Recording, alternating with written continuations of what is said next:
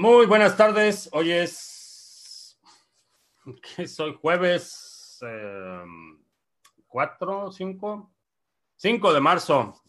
Jueves 5 de marzo. Ya estamos listos para iniciar nuestra transmisión. Eh, Bitcoin 9141. Ayer en la noche comentaba que. Eh, me ponía un poco nervioso cuando veía Bitcoin con tanta estabilidad y sí, vimos un movimiento ayer terminando la transmisión, se empezó a mover un poquito hacia arriba y rompió la barrera de los 9 mil dólares de nuevo, 9 mil 100 en este momento. Eh, sigue el siguiente nivel de resistencia, 9200. Eh, si rompe ese nivel, vamos a ver si llegamos a revisitar el a nivel de los que sigue 10.000. Vamos a ver si revisitamos ese nivel. Y ya estamos. Ya están también los links en la descripción del video. Links a los recursos de los que vamos a hablar. Información sobre BitBlock Boom 2020, 29-30 de agosto, los seminarios, carteras y otras redes sociales donde nos puedes eh, seguir. Eh, One, saludos. Lito en California, MG Tow en España, como cada transmisión. Saludos en, a Jesús en Ciudad del Carmen. Eh, Juanse, gracias por tus colaboraciones muy útiles. Eh, tu, tu comentario de los mercados, resúmenes semanales los domingos. Gracias, Juanse. Eh, Tomás, en Asturias, uh, José, en Madrid, José, otro José, en Hispania, uh, Mocoen Films en Los Andes, saludos, Autoescuela Kilómetro Cero en Málaga, Itziar, saludos, César en Torrance, California, Borislav, saludos. Eh, Christopher dice que no hay audio. Eh, si hay audio, quítale el mute a tus audífonos. Eh, ¿Qué pasó con los bancos en Europa? Eh, no sé a qué te refieres con los bancos en Europa. Juan dice, todos los políticos hablando, inventando estupideces para no hablar de lo importante que es la deuda y el auge de la violencia en los países, una locura. Es uh, parte del oficio político, es la distracción y la conducción de la opinión pública, es parte del oficio, para bien o para mal. Eh, Luis en Tarragona, Nabucodonosor en Bogotá, Christopher, que ya audio. Ese botón del mute hace milagros. Eh, Edwin en Bolivia, Tomás dice que se escucha perfecto. César, estaba perdido las transmisiones, muchos problemas en mi país con el internet. Eh, qué bueno que estás de regreso. Eh, Christopher, saludos desde el estresante trabajo. Alberto, en Valencia, saludos. Dice que en, en Fallas, la fiesta provincial que hacemos, muñecos de cartón o corcho de políticos y banqueros y toda la gente de de bien, con ironía, con mucha ironía, y luego les metemos fuego. Sí, eso es. He escuchado en, en, México también hay un una población que es tradicional que cada año hacen una figura de cartón del presidente y lo queman. Vamos a ver si ahora lo vuelven a hacer. Porque ahora hay que respetar a la autoridad. Ah, como dijo, a la autoridad se le respeta. a Antonio en Barcelona, saludos. A ver, vamos a hablar de Steam. Eh, si no estás al, al, tanto de lo que sucedió, te voy a hacer un resumen súper rápido, porque ya hablé con mucho detalle en la transmisión de ayer. Lo que sucedió es que eh, Justin Sun compra Steemit, la compañía que fue la que desarrolló originalmente la, la cadena de Steam, la blockchain, eh, la plataforma, compra la compañía, compra la página steamit.com, el sitio web y sus propiedades, y compra un 20% del stake de Steam, del total del, del Steam circulante.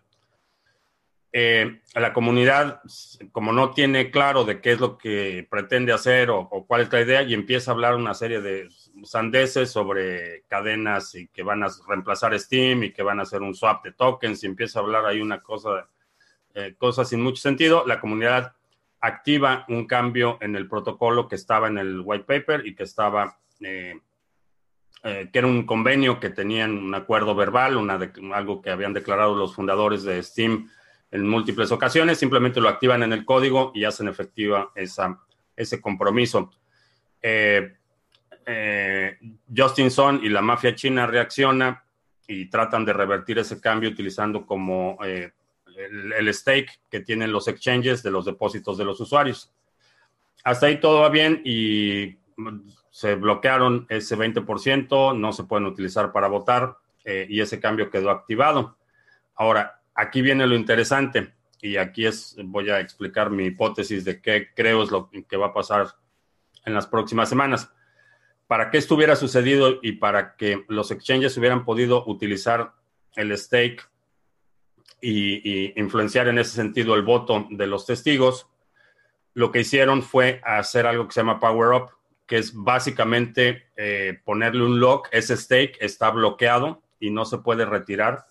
Eh, la forma de retirarlo es eh, montos iguales en pagos semanales durante 13 semanas.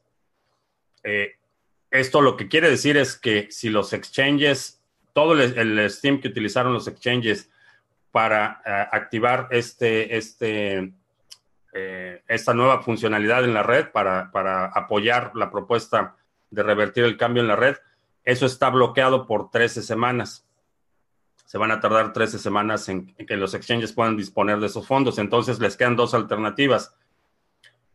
O producen un hard fork en el que remuevan esa limitante de las 13 semanas para retirar el stake y eso automáticamente significaría una fractura y, habría dos Steam, uno de los exchanges y otro el, el, exchange, eh, perdón, el Steam que realmente está creando el valor y que, tiene la cadena. Ese es un escenario. El otro escenario es que los exchanges tengan que mantener ese stake por 13 semanas y para, eh, para honorar o para ah, darle a los clientes que soliciten el retiro de Steam su Steam, van a tener que comprarlo en el mercado. Entonces va a haber una restricción del suministro y va a haber una presión enorme alcista en el precio porque hay mucho, mucho Steam que está bloqueado en este momento, no solo lo de, el de los exchanges, pero mucha gente hizo power up de su Steam para, eh, como una medida para contrarrestar la influencia de los exchanges. Entonces, eh, tenemos un escenario en el que o hacen un hard fork para cambiar esa limitante de las 13 semanas para retirar el stake, o eh, empiezan a comprar Steam en el mercado a precio del mercado para poder darle a los usuarios que están solicitando sus retiros el Steam que están pidiendo. Ahora, irónicamente, esos usuarios que, y muchos que tienen Steam en un exchange, son usuarios de Steam y van a, en mi opinión, a estar del lado de los usuarios, no del lado de los exchanges y la mafia china. Entonces, ¿qué es lo que va a pasar? Hay dos alternativas, o hacen el fork y va a haber dos Steams, uno de los exchanges y otro el Steam que la gente está realmente utilizando y que está creando valor y teniendo sus blogs y creando videos y que a lo mejor se llamará Steam Classic o alguna cosa parecida.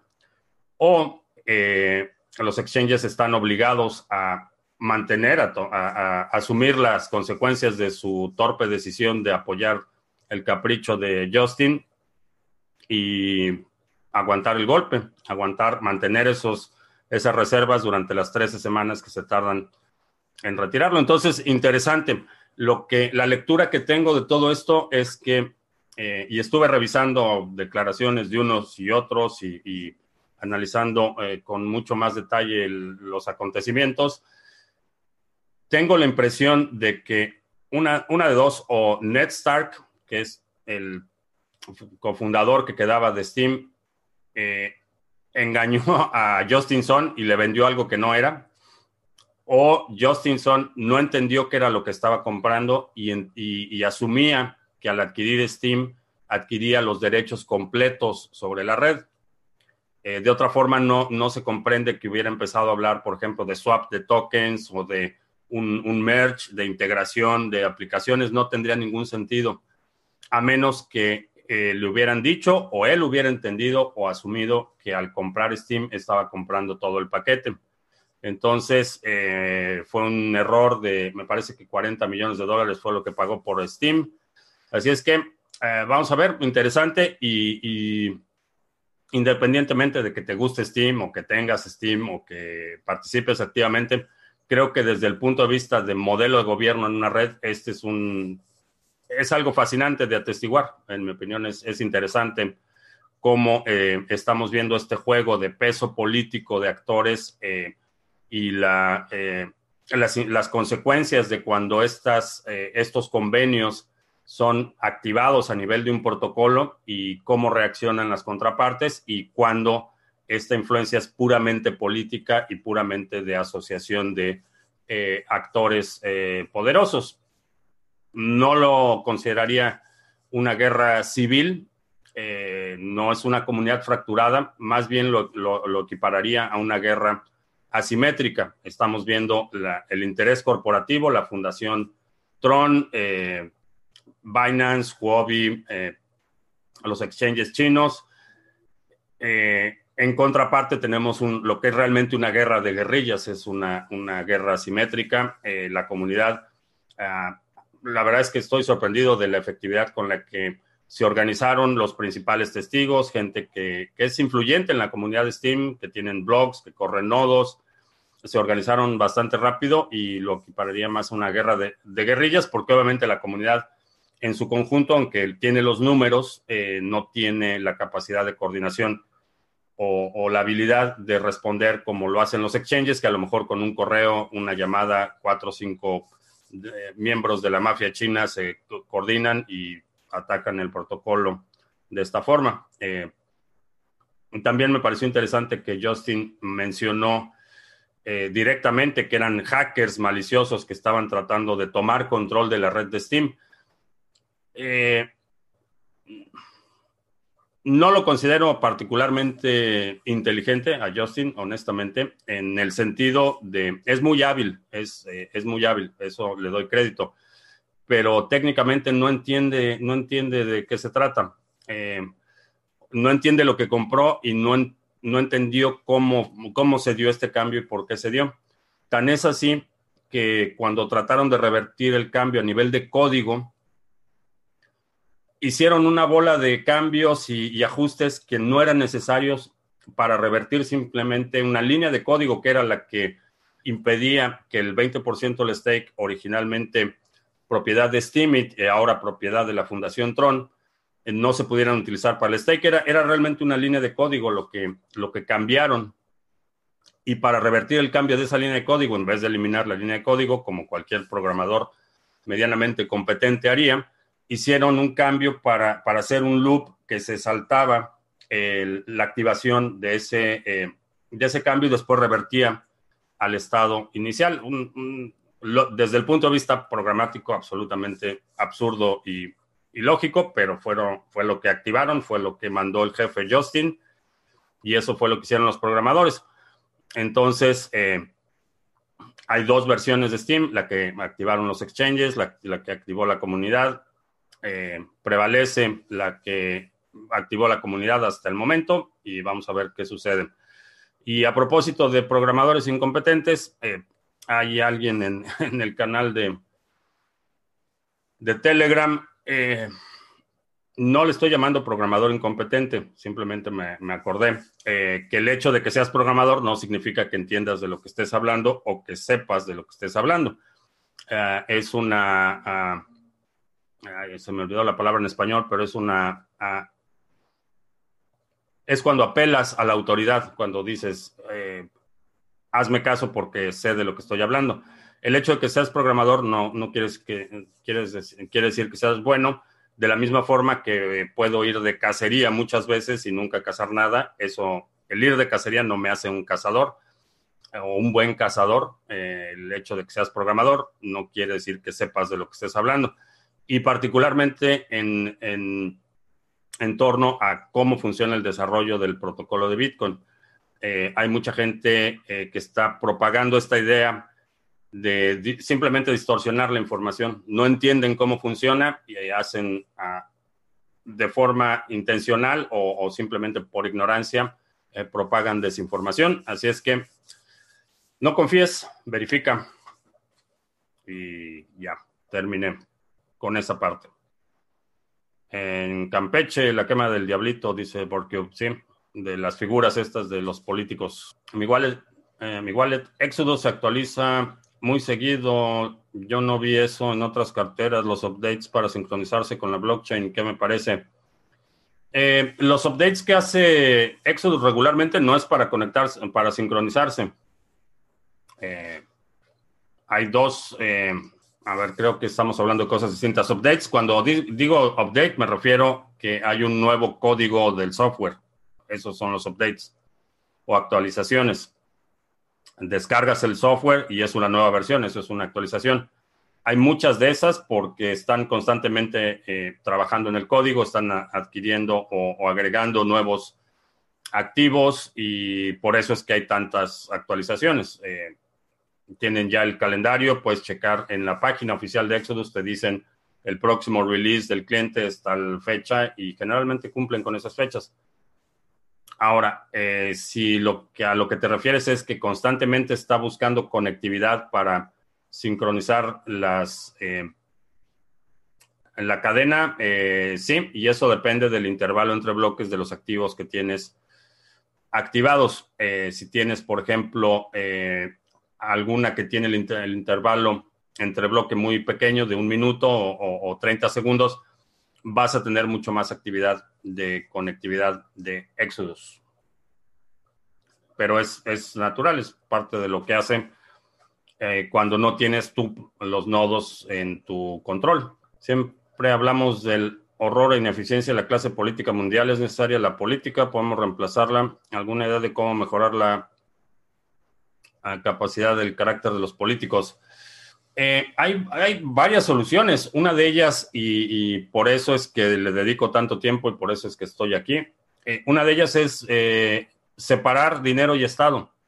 Una vez que eliminas o, retiras del Estado la capacidad de ocultar su incompetencia con la impresión de dinero, se quedan desnudos realmente. Eso es lo que sucede y, el, y pierden el control de esta arbitrariedad y, de una serie de eh, acciones que van en detrimento de la población, pero que tienen los medios para controlar el impacto mediático de percepción o el impacto inmediato y simplemente postergar para que al siguiente político sea el que tenga que vivir con las consecuencias.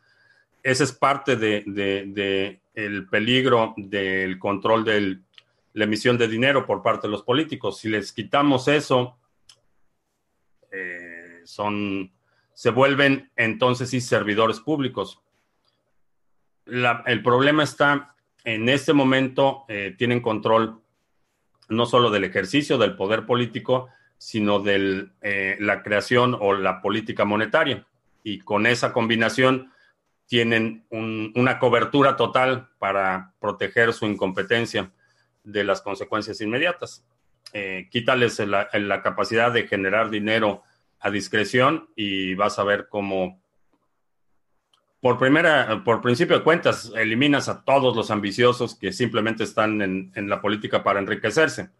Vas a dejar a la gente que realmente tiene una vocación de servicio público, porque cuando no puedes crear dinero a discreción, no le puedes dar contratos de los aeropuertos a tus compadres, no les puedes dar contratos de, construcción de trenes mágicos a tus compadres y, una larga, un interminable lista de obra pública, contratos sociales, compras gubernamentales que benefician al grupo del que, del que eres parte como, como político. Entonces, quítales eso y, vas a ver cómo quienes realmente corran, eh, eh, corran una campaña, quienes eh, quieran asumir un cargo público, va a ser gente con una, un nivel de vocación de servicio mucho mayor que aquellos que simplemente están para enriquecerse y beneficiar a su propio grupo, a su tribu. Por eso es tan importante Bitcoin, porque puede separar dinero y Estado y en ese sentido exponer la incompetencia que se cubre con la creación de dinero.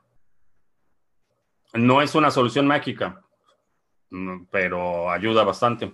En el staking de ADA uno recibe las recompensas cada cuánto es proporcional a la edad que tengas en el staking. Eh, no exactamente proporcional, no es eh, un porcentaje de, de lo que tienes. Eh, es una fórmula un poco más compleja que eso, pero puedes hacer un cálculo eh, general alrededor, estima recibir alrededor del 7%, más o menos. Obviamente hay condiciones de cuánto hay en stake, eh, eh, qué tan efectivo es el pool en el que estás haciendo el staking o si lo estás haciendo en tu propio nodo. Hay muchas consideraciones que entran en juego, que me salió muy bien la imitación de López Cobrador, cobrador de dólares a los narcos. Vamos a ver qué dice García Luna. Sospecho que sí. Sospecho que todo el mundo va a salir embarrado ahí. Han legalizado las monedas en Corea del Sur. Mm, no he visto. No he visto ninguna noticia reciente de Corea del Sur. Ya la, actividad en Corea del Sur ha sido bastante, bastante normal. Ah, ¿Qué ha pasado con el staking de Stellar? Eh, eh, staking de Stellar. Stellar daba una inflación, me parece que del 1% a los tenedores de Stellar, pero no hay staking como tal. Y es parte del circulante, del existente. Son fondos que tiene la, fundación Stellar. No es nuevo Stellar que se va creando. El, ya toda el suministro de Stellar ya fue creado, igual que el de Ripple. De hecho, es un fork de Ripple.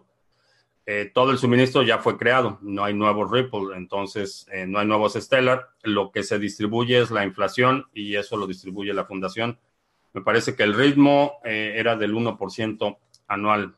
Ah, voto anónimo en el Congreso reduce el, el, efecto de los cabilderos. Creo que ayudaría también. Ah, Podría ser, pero el efecto de los cabilderos lo, eliminas por completo si eliminas el incentivo de ser eh, congresista corrupto en el primer lugar. Esa sería la, mejor forma de hacerlo.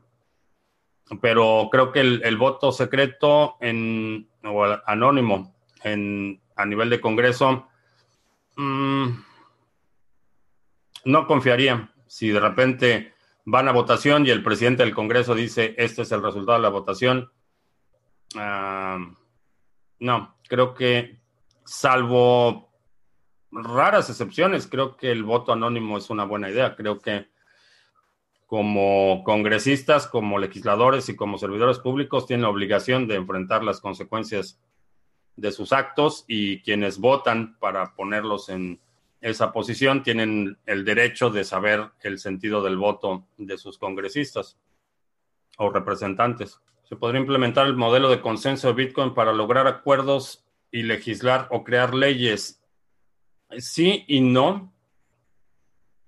El, sí se va a poder hacer, no sé cuándo. Eh, es una evolución inevitable la tecnología eh, que hoy el nivel de acuerdos o el consenso al que podemos llegar cada 10 minutos es mínimo, es simplemente el estado de las transacciones. Toda la red está de acuerdo que estas transacciones son válidas y que estas transacciones van a eh, estar incluidas en la cadena en el siguiente bloque. Eso es, eso es lo único en lo que se pone de acuerdo la red cada 10 minutos. Ese es el único consenso real eventualmente eso irá evolucionando. Tendremos consensos más complejos, participaciones, estructuras más complejas. Eh, este tipo de tecnología se puede escalar y, va a ir creciendo en complejidad. Cada vez van a ser más complejos los acuerdos que se puedan, eh, eh, a los que se puedan llegar utilizando este mecanismo de consenso. ¿Cuándo va a suceder eso? No lo sé. Y hay algunos experimentos interesantes. Está, por ejemplo, Aragon que es, está tratando de, poner este modelo de gobiernos. Obviamente, eh, todo esto es experimental. No hay ninguna certeza de que vaya a funcionar, no hay ninguna certeza eh, ni siquiera de que sea bueno, pero creo que es cuestión de tiempo. Eventualmente veremos organizaciones, estructuras que lleguen a acuerdos utilizando este tipo de mecanismos. ¿Cuándo va a suceder eso? No lo sé. Creo que estamos en una etapa muy incipiente del desarrollo de esta eh, tecnología, pero hay muchos experimentos en ese sentido. Hay otros eh, que son francamente charlatanes que están vendiendo esta idea de votación en la blockchain, pero en términos de acuerdos y de construcción de estructuras de, gobierno para eh, grupos de personas, hay, hay muchos experimentos en este sentido. De hecho, lo que mencionaba hace un momento de Steam es parte de esta experimentación en la que un acuerdo eh, que fue público, que era parte del white paper originalmente, fue activado a nivel de protocolo y cómo reaccionan los poderes fácticos, que es quien tiene el dinero y quien tiene las armas, a un cambio que se hace a nivel de protocolo. Y cuando un acuerdo tiene realmente validez o, o si un acuerdo tiene realmente validez cuando hago una declaración pública, si públicamente me comprometo a que mañana a las 7 de la noche hora del centro voy a estar aquí. ¿Qué pasa si es a nivel de protocolo? ¿Cuál es la diferencia y cuáles son mis opciones como participante de un ecosistema en el cuando sé que el cambio o la promesa o ese acuerdo está a nivel de protocolo o comparado cuando esa es simplemente una promesa política o comercial de marketing? Eso es la, parte que eh, creo que es fascinante, pero es cuestión de tiempo. Es cuestión de tiempo antes de que empecemos a ver este tipo de estructuras funcionales y este tipo de acuerdos a nivel de, protocolos. Tengo un layer y quiero enviar BTC, pero tengo dos direcciones, Native y Segwit. ¿Cuál es la diferencia? ¿Y cuál es mejor para enviar mis BTC? Eh, Segwit. Native Segwit es la mejor cómo se puede atacar una red proof of stake y si ha sido atacada antes.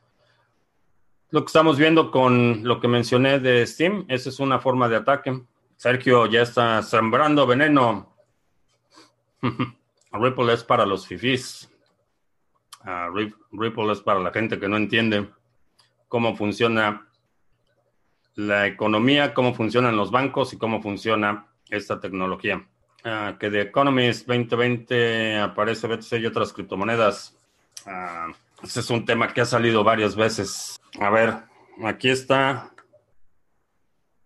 BTC, pero ¿qué otras criptomonedas aparecen?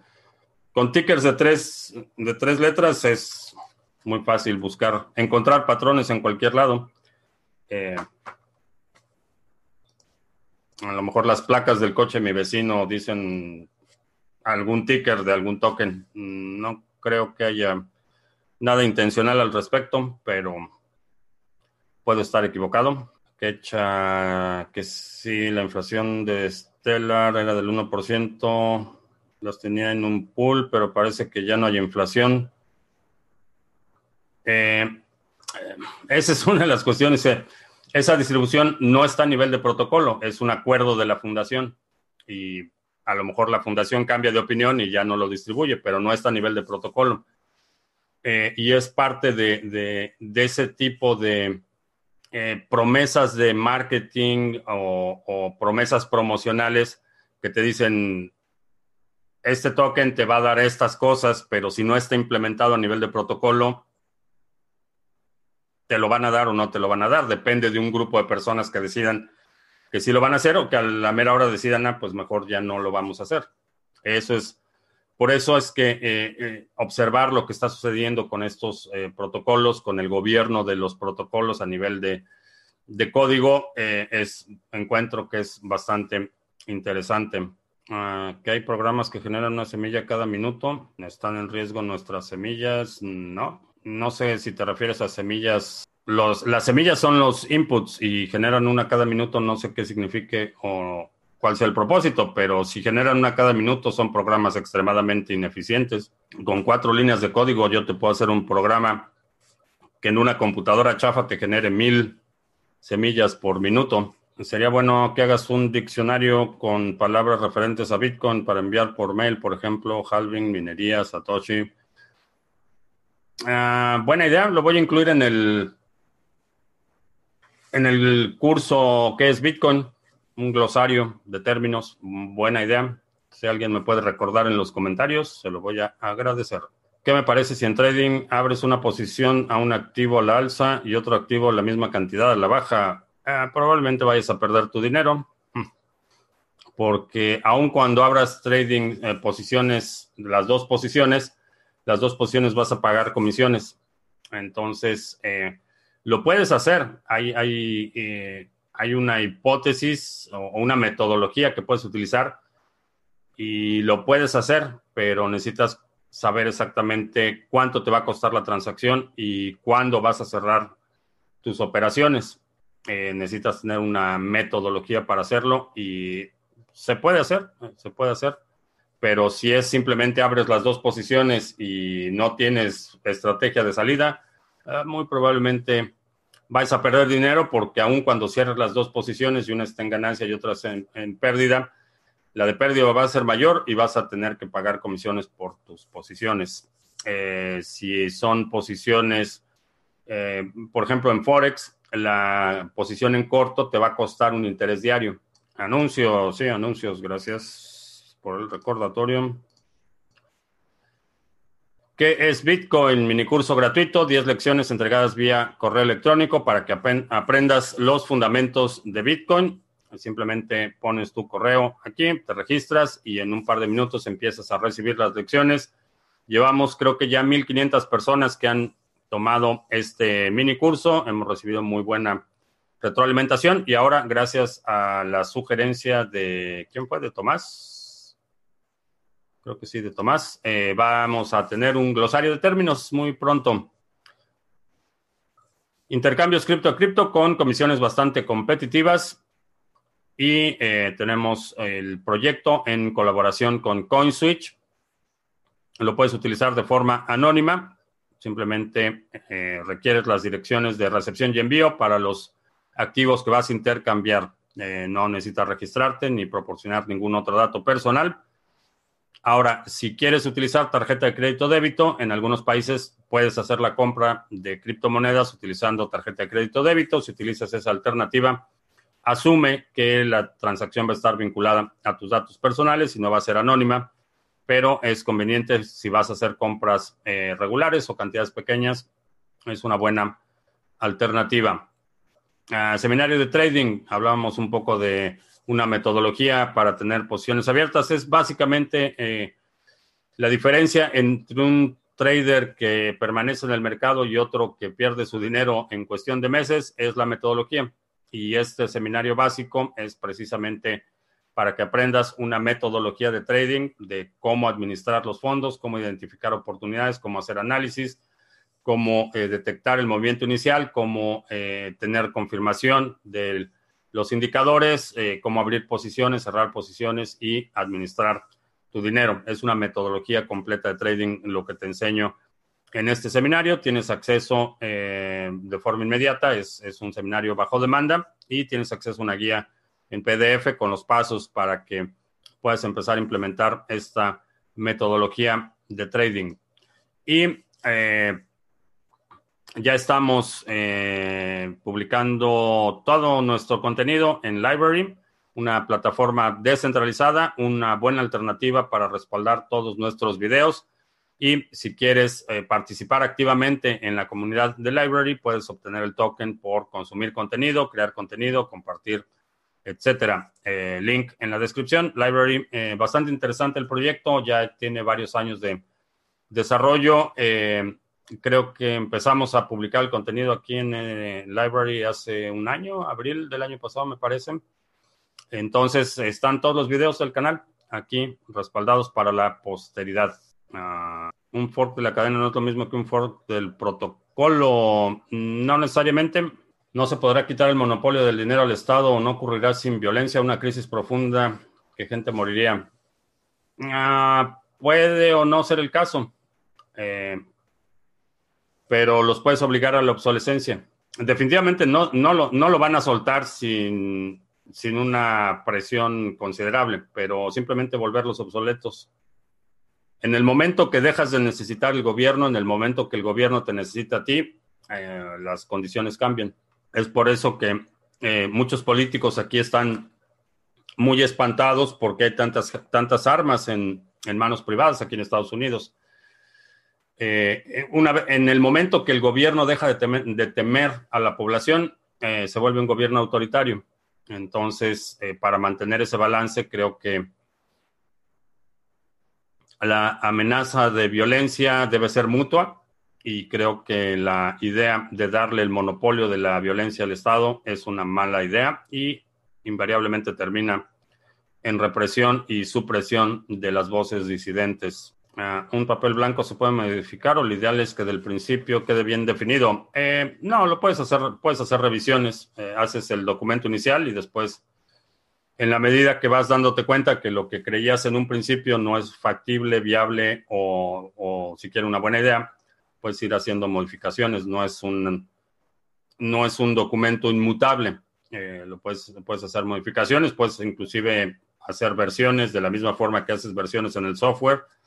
Puedes tener versiones de tu white paper. No hay ninguna regla en ese sentido. Si miramos BTC en solitario para recibir 12 puntos 5 BTC es igual que hacerlo con un minero de 50 terahashes comprando 5. Ah, si vas a tener poder de minado, no, no, no puedo hacer tu cálculo así al aire, pero eh, si vas a tener poder de minado, es mejor que participes en un pool. Si vas a tener poco poder de minado. Eh, minar de forma independiente, puedes o no encontrar un bloque válido en meses entonces, eh, lo ideal es que participes en un pool. Uh, Bitcore aún es viable, sí. Cash, HODL, HODL, BTC, Ledger Nano Trezor, Wasabi, Ledger Nano Trezor. Eh, no, sería Cash, HODL, HODL, BTC, Wasabi, Ledger Nano Trezor. ¿Es confiable hacer trading en el exchange de Waves? Eh, sí. Es un exchange descentralizado. Entonces, sí, es confiable. Eh, simplemente verifica que lo que estás comprando realmente lo crees que estás comprando, porque hay muchos, muchos activos eh, falsos, no, falsos porque simplemente están diseñados para engañar a la gente. Entonces, eh, asegúrate, siempre que hay una plataforma en la que la barrera de entrada es muy, muy, muy baja, en términos de costo o de requerimiento técnico, vas a tener una serie de estafadores. Entonces hay gente que está vendiendo, por ejemplo, algo que parece Bitcoin, que no es Bitcoin. Entonces simplemente asegúrate que el mercado en el que estás participando sea un activo legítimo o que sea el activo que quieres comprar. César, ¿por qué digo que Ripple no es una buena opción? En mi experiencia cuando voy a transferir fondos lo hago con Ripple y las comisiones son muy bajas y la transferencia casi instantánea. Es práctica, eh, sí. Igual que Dogecoin, eh, pero a diferencia de Dogecoin, no tienes una compañía que está extrayendo valor de sus usuarios. Eh, cada mes la compañía Ripple, y lo acaba de declarar el CEO de Ripple, si no rematan una cierta cantidad de Ripple, la empresa Ripple cada mes, no, no pueden sostener el negocio y cuando remata la empresa que te vendió el token y aún tiene el 60%, me parece que de las reservas, nunca vas a ganar, básicamente, pero en el tipo de inversión. Y si lo que quieres es un instrumento rápido y barato, Dogecoin, y además Doge creo que está en más exchanges que Ripple.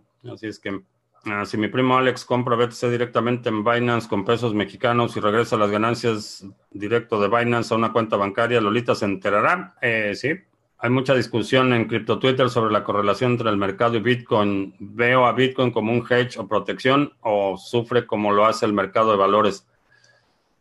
Depende para qué quieres Bitcoin. Para mí es una protección contra la inevitable eh, devastación de la base monetaria. Para mí eso es Bitcoin. Si para ti es un instrumento únicamente de trading y tu perspectiva es de mucho más corto plazo, eh, esa correlación no es, eh, no es algo que esté eh, escrito en piedra.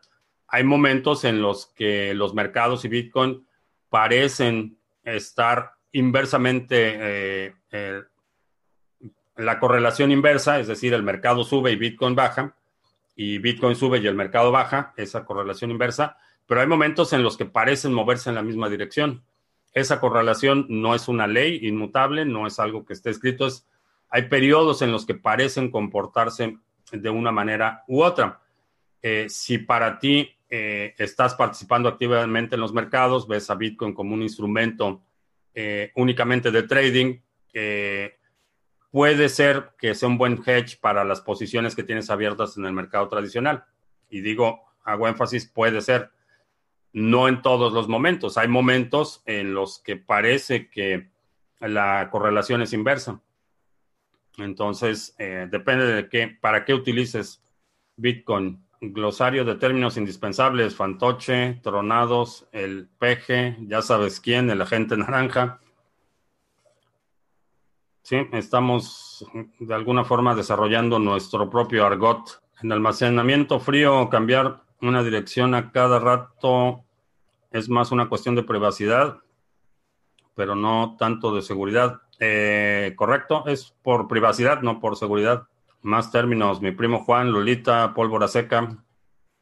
Pues si alguien quiere aventarse a hacer el, el glosario de los términos del canal, le mando ahí que ponga su dirección de Lightning Network y le mando unos, bueno, no la dirección de Lightning, la dirección de Bitcoin y le mando unos satoshis. Que me ves, Omar dice que me ve más gordito. Eh, sí, estoy subiendo de peso. No mucho, pero sí estoy subiendo de peso. Una vez Max Kaiser dijo, Bitcoin triunfará porque las leyes las hace quienes tienen el dinero y el futuro de Bitcoin valdrá tanto que, se que podrá sobornar a los políticos en turno. pudiera ser, pero eso simplemente sería que una nueva élite reemplazara a la élite existente. Mm, no sé si sea un escenario ideal. ¿Qué posibilidades existen que en el tiempo si un hacker se pone a generar miles de semillas por minuto, encuentre alguna semilla usada o que ya tenga propietario en la cartera de saldo. Es, eh, las posibilidades son... Ah, es más fácil que te saques la lotería 10 veces seguidas que suceda ese escenario en el que por casualidad crees una llave privada que ya tiene Bitcoin. ¿En qué quedó el pool de staking? Estamos trabajando en eso. A pólvora seca es efectivo, sí, son reservas de dinero en forma, la, la mayor liquidez que puedas tener, generalmente efectivo. Pero en algunos casos, por ejemplo, para muchos países de Latinoamérica, pólvora seca realmente van a ser dólares, no es su moneda local, pero es efectivo. Ripple es tan rápido que es una vulgar base de datos, una gran estafa. Bueno, otra, otra de las gracias que, que sí puede, una de las cosas que hay que reconocer que sí puede hacer Ripple y que Dodge no puede hacer, y realmente ninguna criptomoneda puede hacer, es eh, revertir transacciones y congelar fondos, que ya lo han hecho, ya han revertido transacciones. Eh, perder bloques es otra, otra cosa que eh, Ripple ha podido hacer. Hay, un, hay una parte de la supuesta cadena que no existe, se perdió por completo un, periodo de transacciones, han congelado fondos de cuentas de terceros, han revertido transacciones. Eh, eso es algo que Ripple sí puede hacer y que realmente ninguna otra criptomoneda eh, que es, sea medianamente respetable puede hacer. Un buen hacker no tiene necesidad de estar tras semillas. Eh, sí y no. Eh, no, lo que, lo que estamos viendo ahora es que es mucho más fácil en, es más fácil engañar a la gente que romper la criptografía. En lugar de, eh, si tengo acceso a un dispositivo, en lugar de tratar de buscar y de romper la inscripción del dispositivo, lo único que hago es desplegarle al usuario una pantalla que diga voy a destruir tus criptomonedas si no pones tu llave privada de respaldo y el usuario pone su llave privada de respaldo y ya, ya tengo la llave privada de respaldo. No estoy diciendo que haya hecho esto o que vaya a hacerlo o que esté involucrado en ninguna operación que se esté haciendo esto, pero como hackers, eh, la criptografía es realmente, romper la parte criptográfica es realmente el último recurso. Hay muchas otras vías de entrada y es correcto, no necesitas romper la parte criptográfica. Eh, muchas veces con eh, una interfaz en JavaScript y HTML puedes engañar al usuario para que te dé la información que requieres y ya no voy a decir más. Glosario, shitcoins, criptomonedas. No los utilizaría como sinónimos, pero vale. Lo ponemos. Uh, Ripple perfectamente podría ser el cisne negro de las criptos. Eh, no, ni a eso llega. ni a eso llega, ni a cisne negro. Lo que va a suceder, y, esto es interesante a propósito de, Ripple, eh, ¿cuándo fue?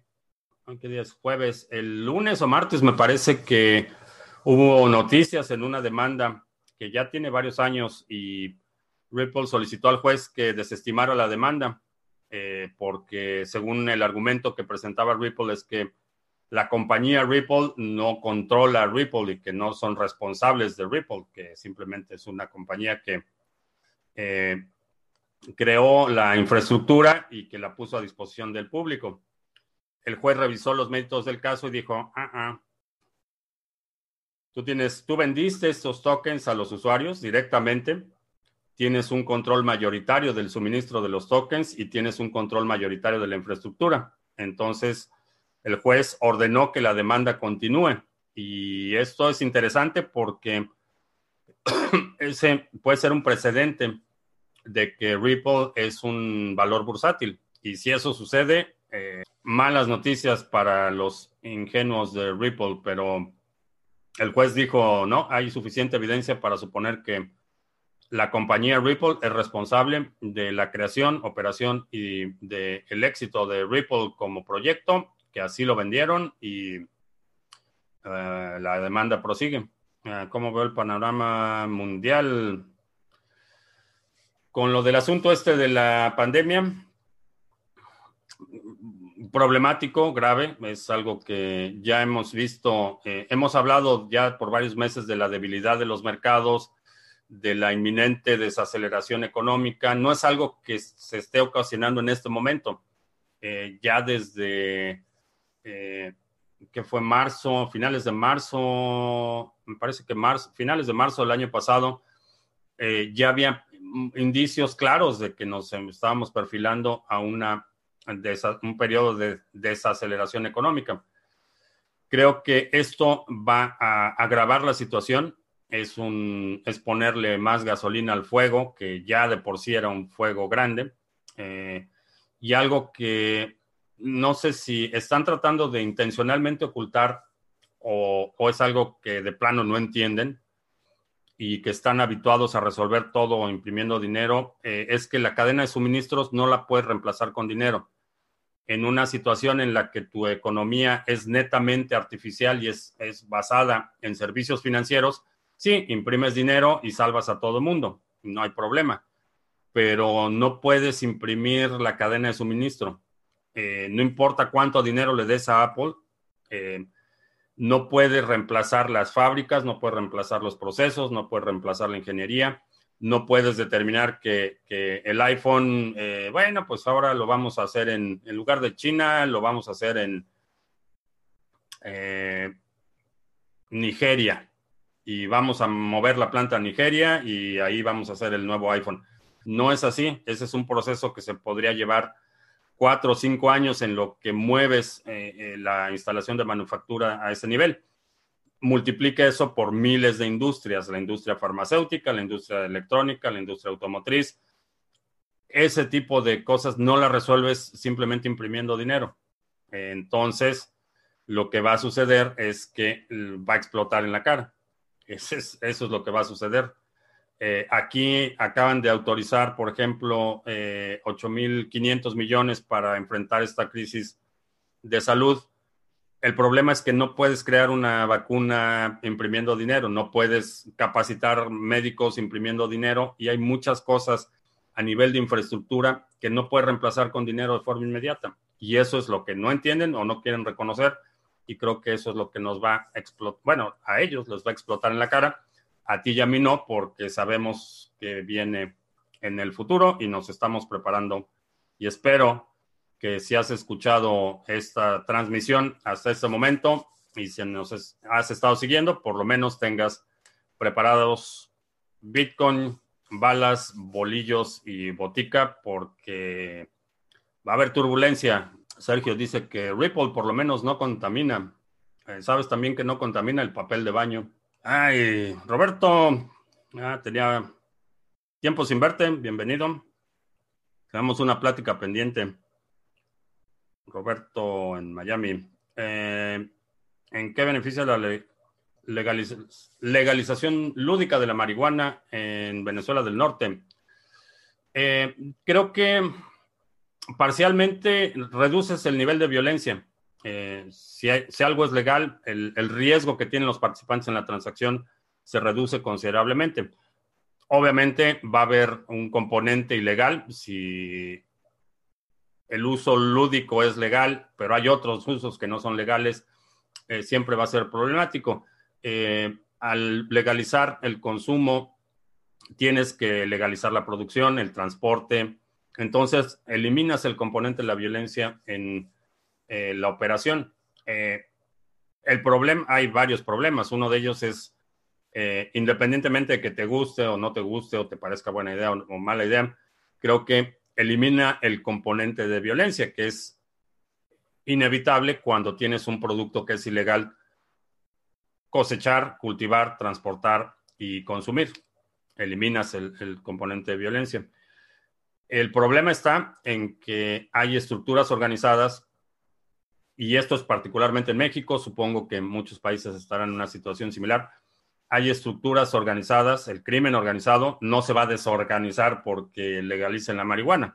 El crimen, el crimen organizado en un entorno eh, de tremenda corrupción y tremenda impunidad, lo que va a suceder es que van a buscar nuevas, nuevos mercados, nuevas actividades y van a traficar ahora con, con gente que lo han estado haciendo en los últimos años, en la medida que se han complicado la situación en la frontera México-Estados Unidos el incremento ha sido tráfico de personas, eh, tráfico hasta de aguacates, están extorsionando aguacateros en Michoacán. Entonces, el crimen organizado no se va a desorganizar porque legalicen la marihuana. Elimina cierto componente de violencia y riesgo para eh, eh, los pequeños consumidores y los pequeños distribuidores.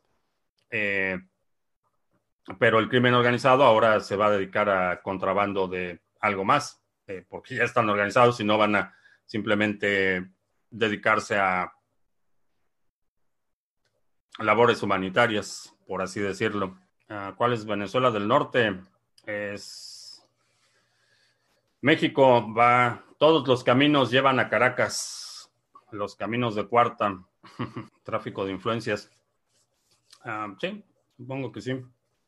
Acá en Uruguay es legal la marihuana, pero se retrasan y no avanzan rápido como tendrían en el aspecto medicinal. Solo parece que tenía interés en hacer dinero del gobierno que maneja el negocio.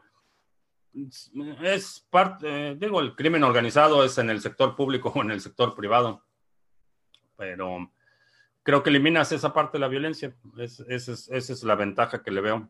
Bien, pues allá nos extendimos otra vez. Eh, son las 3 de la tarde con 6 minutos. Eh, vamos a terminar la transmisión de hoy. Eh, te recuerdo que estamos lunes, miércoles y viernes a las 7 de la noche, hora del centro, martes y jueves a las 2 de la tarde. si no te has suscrito al canal, suscríbete para que recibas notificaciones cuando estemos en vivo y cuando hagamos enojar a Sergio, porque criticamos a Ripple. ¿Qué otra cosa? los domingos estamos publicando nuestro resumen semanal también contamos con la colaboración de Juanse para el análisis semanal de los mercados. Si no te has suscrito, suscríbete y deja un comentario aquí abajo si hay algún segmento de la transmisión de hoy que quieras proponer para incluir en, esa, eh, eh, en ese resumen semanal. Por mi parte es todo. Gracias y hasta la próxima.